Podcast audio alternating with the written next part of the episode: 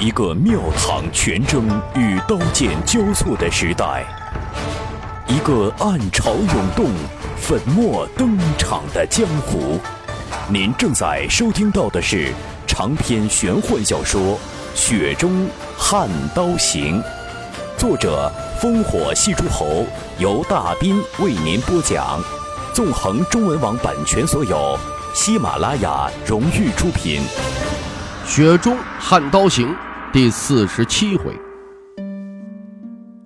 却说那于有威与那言行荒诞的老剑神十分不对路，更乐意啊抱猫乘马欣赏河阳郡沿途的风景。他瞥了一眼始终与九斗米老道士交头接耳的徐凤年，忍不住靠近了一些。没能教体态风流的徐夫人写那烹鹅帖，世子殿下是不是很遗憾？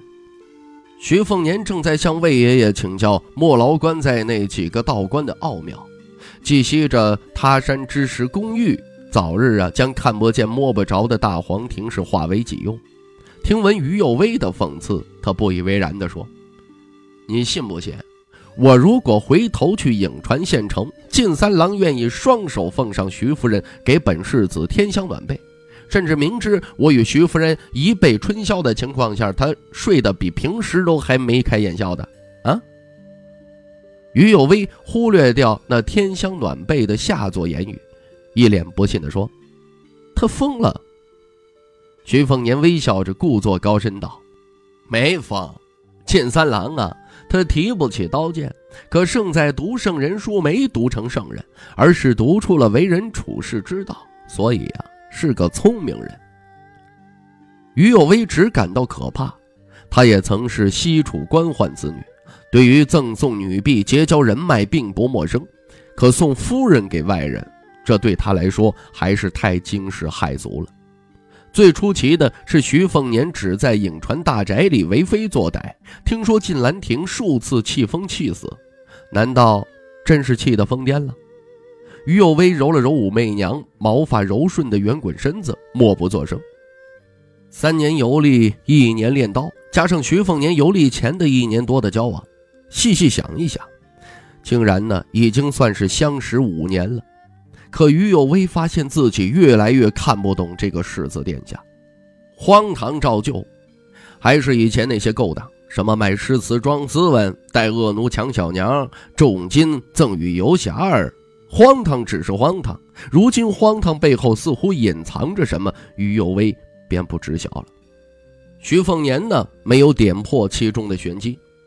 小道上遇到福将红甲人。等老头李淳罡两剑退敌，用雪白顺毛给遥遥侧后的楚求儿寄了一封密信，再到颍川晋府折腾晋三郎到欲仙欲死，又寄出了一封，给晋兰亭加官进爵的事情是他自作主张啊，哪有什么大柱国亲笔推荐呢？在黎阳王朝，名义上仍当头领衔着文官武将的徐骁，说话比徐凤年那可好用一千倍一万倍，可在徐家。徐凤年说话却是比徐骁还要管用一百倍。徐凤年说要让晋兰亭做小黄门之上的黄门侍郎，徐骁怎会不允呢？探知徐家一物降一物实情的楚求儿，只是顺水推舟罢了。而大济宁峨眉北凉归途遇上楚求儿，当即被补充了四十余轻骑，则在徐凤年意料之外。车厢内啊。江泥得了额外一百文，负责保管徐凤年搜刮来的书卷。那些临摹红甲福禄文会所绘制而成的宣纸，也都由他整理收藏在书箱中。他此时呢，正拿着一张天书鬼画符啊猛瞧，却啊看了半晌也没看出什么门道。羊皮球老李呀，一边抠脚丫子，一边望着啊这江丫头在那皱眉。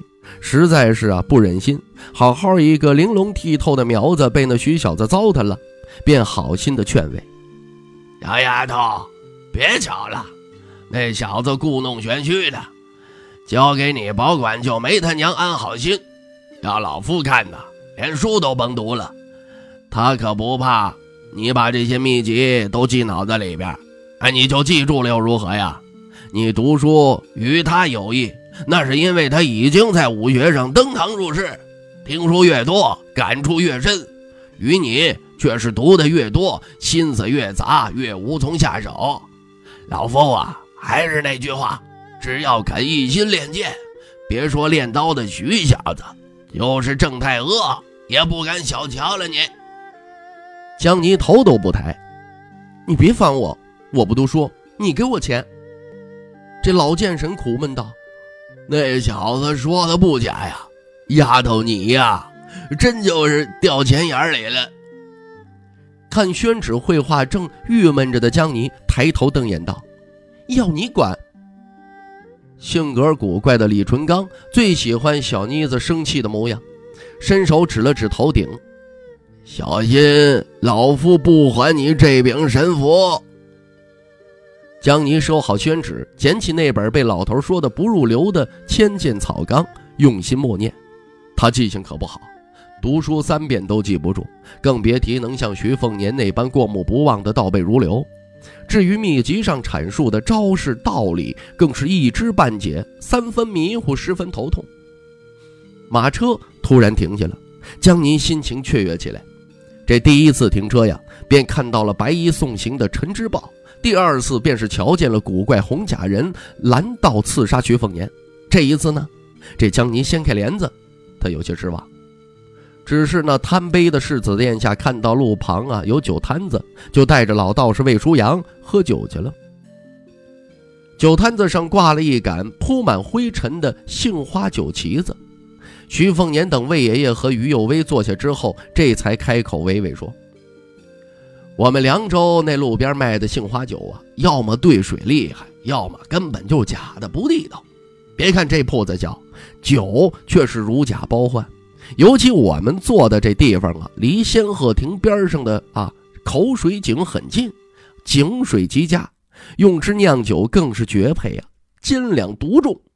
我们那边最近才兴起的什么清蒸再清的酿酒法子，便是附近村子传过去的，酒香欲馥，入口那滋味，嗯，好喝。小二啊。先上两斤杏花牛肉，有多少上多少。酒摊老板伙计啊，本就瞅准了这位啊俊逸神采的公子哥不缺银两，听到满口都是称赞杏花酒，便是笑口大开。这酒啊，对卖酒人来说就是子女，哪家的爹娘不喜欢别人称赞自己的子女啊？何况这公子哥所说的一切都是有理有据。仙鹤亭口水井都是当地很有年头的遗迹，常有啊雍泉两州世子协同美眷佳人来到这边吟诗作对。只不过这些身份贵气的读书人看不上路边摊子，酒味地道归地道，终归是配不上他们的身份，不是？酒摊老板也不懊恼，今天呢算是祖坟上冒青烟了，来了这么一个识货的高粱子弟，听口音是凉州那边的。这酒摊子老板小心翼翼地看了看这三位没资格入座的护从，女的真是风骚，那挺翘的屁股可比自家黄脸婆那大了无数，配巨剑的魁梧汉子就吓人了。至于那个脸色苍白的病老鬼，老板直接给忽略了，只确认有人影子，啊，不是鬼，这大白天的他还怕什么呀？殷勤的上酒上肉，老板瞪了一眼失魂落魄、盯着怀抱白猫的愚美女子的年轻伙计，一阵的火大呀！连他都不敢正眼瞧一眼那娘子，这兔崽子吃了豹子胆，你生意还做不做呀？老板一脚踹在这伙计的腿上，这才让他回魂。老板可是听闻呢，北凉那边的大小纨绔出手豪气那是真。可越境闹起来，哪一次不是雍泉这边的公子哥最吃苦头啊？雍州地头蛇可真是敌不过北凉的过江龙啊！尤其是那北凉第一号大纨绔世子殿下，这个公子哥的骄纵跋扈那是天下一等一呀！所幸咱们小户人家呀，这辈子都不用碰上。不曾读书却听多了杏花诗文的老板，一半自傲，一半谄媚的笑着：“这位公子一看就是行家。哎，听小的爷爷说，《雍州地理志》上有写到咱们这杏花的。”这徐凤年给于有威倒了一杯酒液。对呀，仙鹤亭外新桃井，水重依稀雅蟹黄，就是夸这酒的。老板这一下子还真给唬住了，由衷的称赞道：“公子这一肚子学问，呃，这天大了。”徐凤年哈哈大笑：“哈哈，那给咱们卖便宜些。”这老板立刻就蔫儿了，一脸的为难。这溜须拍马可不用一个铜板啊！若是压价，小本经营的都是一点一点抠出来的血汗钱，那得多心疼啊！好在那公子哥只是玩笑，只听他善解人意的说：“只是说笑说笑，能喝到杏花啊，已经是相当感激了。”您正在收听到的是《雪中悍刀行》，纵横中文网版权所有，喜马拉雅荣誉出品。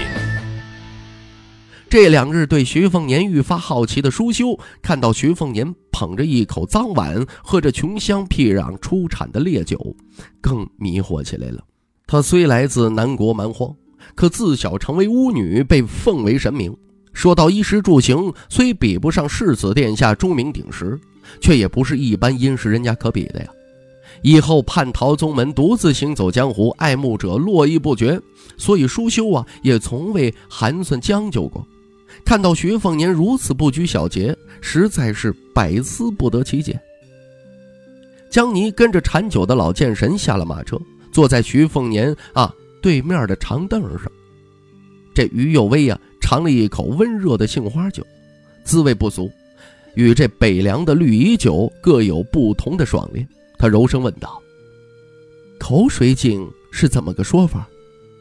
徐凤年正眯眼回味舌尖的香绵的酒劲，听到问话呀，这才笑着说：“传说呀，武当山上有位仙人，在亭中啊乘鹤歇息，见民风朴素，不忍百姓饥渴，便吐了一口口水入井。从此呢，井水比起山林名泉都要来得甘甜。”于有威神情不自然地说：“口水。”徐凤年哈哈大笑。大概呀，有些人的口水那就是甜的，我想尝尝，可惜呀，还未能够确定啊。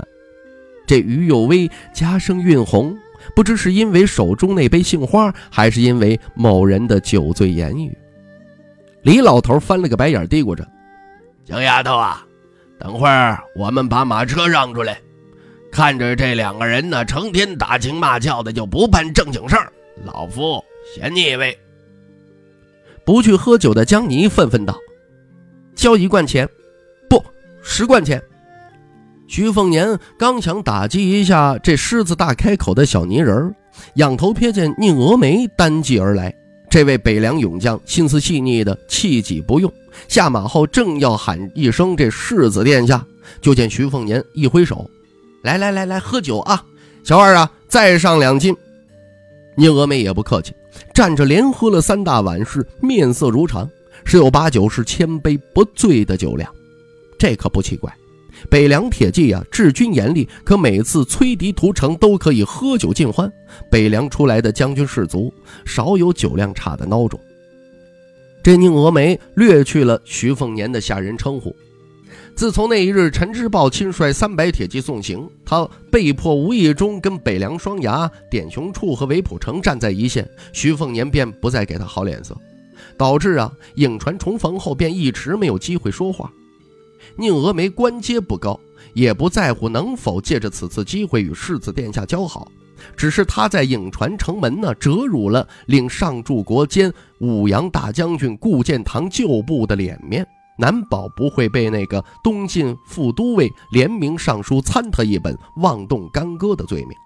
宁峨眉身为北凉将领，无需理会这等挠痒痒的小事可若再让世子殿下觉得自己行事鲁莽，为时是对不住那四十余伤亡袍泽。所以听闻前方马队停下，便独自策马而来，想说上几句啊，拍胸脯不脸红的良心话。只求世子殿下千万别迁怒于凤子营的这些大好的男儿。卖酒的老板、小二、伙计呀，都识趣的站远了。这汉子生得虎背熊腰，身披重甲，气势凌人，不像普通行武士卒。难不成是河阳郡哪一位将领吗？这宁峨眉放低声音说道：“颍川城门宁峨眉出手教训了那帮关闭城门的家伙。这没等他说完，徐凤年打断了大戟宁峨眉的话，他轻声笑道：“宁将军呐，哈哈，一戟挑翻了那东晋副都尉，就算出气了。如若我在场，还不得让你把他剥光了甲胄吊在城门上？你若是觉得做过头了，怕给我惹麻烦，得那三碗酒我后悔请你了。可若是你觉得仍不解气，我再请你喝三碗，如何呀？”宁峨眉忽然间生出一股豪壮意气，他神采飞扬，啊，更是显得这位北凉第二牙雄壮非凡。那宁峨眉，再喝三碗。吕钱塘和杨清风，不管从前做人是豁达还是阴损，在等级森严、如同帝王家的北凉王府打熬了这些年呢，被逼着养出了一些谨小慎微的性子。世子殿下与大锦宁峨眉的对话。左耳进是右耳出，不敢惦记。三人中唯有是仗着女儿身的舒修乐意仔细察言观色。他不熟悉北凉军武内幕，却瞧出了徐凤年轻描淡写一番说辞，就隐约赢得了那名武将的诚挚好感，引得他是豪兴大发，饮酒如水，说不尽的男人豪迈。换做他是徐凤年呢，肯定趁热打铁。例如啊，招呼一声“来宁将军坐下喝酒啊”，最不济也要对凤子营的伤亡啊安慰几句。可徐凤年呢，啊，请人喝完酒之后啊，便掉头啊去动动那白猫去了，非要让昵称武媚娘的宠物也喝酒，说什么醉鼠就敢扛刀砍猫，那醉猫就敢提剑杀虎，惹来花魁出身的风姿美人啊抱猫躲闪。果然是如那陆地剑仙一般境界的老头所说呀，徐凤年实在是喜欢一些个小打小闹的旖旎勾当，没奈何却耐住性子不吃荤，这让舒修精通的床上十八般武艺、三十六种姿势都无处施展，徐凤年怎就不解风情啊？徐凤年喝了酒，吃了肉，一身保暖，正愁没点乐子。就看到众柳直同的宽敞官道上出现两位青年剑客，持剑隔道而立，风采气势那都是市井百姓罕见的。更难得的是，两位年纪不大的剑客跟约好了似的，一人呢身穿飘飘白衣，另一人啊紧裹着刺目的黑衣，一黑一白站在路旁，还未出剑啊，便是噱头十足啊。酒摊子除了徐凤年这一桌大手大脚啊。本就还有个四五桌停脚歇息的酒客，这帮人呢囊中钱财不多，可看热闹的兴致却一点不输当年的徐凤年，一个个瞪大眼珠子要看这两位游侠儿耍出些个漂亮把式，回去好跟亲朋好友炫耀一番。雍州不比民风彪悍、游侠遍地的北凉，新旧两位州牧啊都在境内大力进武。现任雍州刺史田宗，那是顾大将军昔日的得意门生。南汉国便是他率先拿下渡江头功，五福田刺史啊，对待后辈却是丝毫不手软。有一支三百人轻骑，专门整治那些呀耍枪弄棒的无赖痞子，一逮到就狠狠的收拾，投入监狱前先抽打的皮开肉绽。那若要是江湖门派的子弟，更要追究责罚。如此一来呀，雍州便很难看到二十年前的武林盛况了。两位剑客那打得昏天暗地啊，你来我往，剑招配合的很是让外行惊叹。很快呀，就让大开眼界的无聊酒客满堂喝彩，是大声叫好。官道上立即尘土飞扬，几辆途经此地的马车都停下，一同欣赏啊眼花缭乱的比试。徐凤年转头看着这出精心布置好的好戏，嗯，他以前在北凉只是看个热闹，乐意。打赏啊，大把的银两。如今呢，练刀入门，见识过白胡脸与白发老魁的悍刀，更是亲手挡下武当剑痴王小平不知道多少剑，更别说老剑神李淳罡的只悬两剑。两名剑士气机虚弱，粗劣的剑招更是难登大雅之堂。徐凤年看了一会儿，便觉得乏味啊，他笑问道：“于钱塘，这两人联手能挡下你几剑呢？”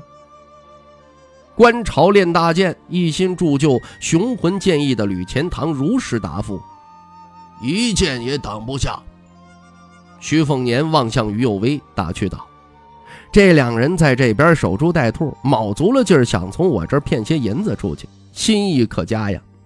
你们瞧瞧啊，他们那崭新的衣衫，说不定啊，那都是饿着肚子节省出来的银子买的。而且雍州禁武严苛，敢在官刀上比武，没点胆识还真做不出来。有威呀，你说当赏不当赏？要知道，于有威娘亲乃是西楚先帝剑士的魁首，虽然他只学到了绚烂剑舞的几分皮毛，却是得了其中大半的神意。自然对那两个装腔作势的绣花枕头提不起兴趣。他摇头道：“剑术平平，不该打赏。”听众朋友，《雪中悍刀行》纵横中文网版权所有，喜马拉雅独家出品，作者烽火戏诸侯，由大斌为您播讲。更多内容请登录喜马拉雅电台或添加大斌小说微信公众平台 dbxd 九八一。《雪中悍刀行》今天为您播讲到这儿，感谢您的收听。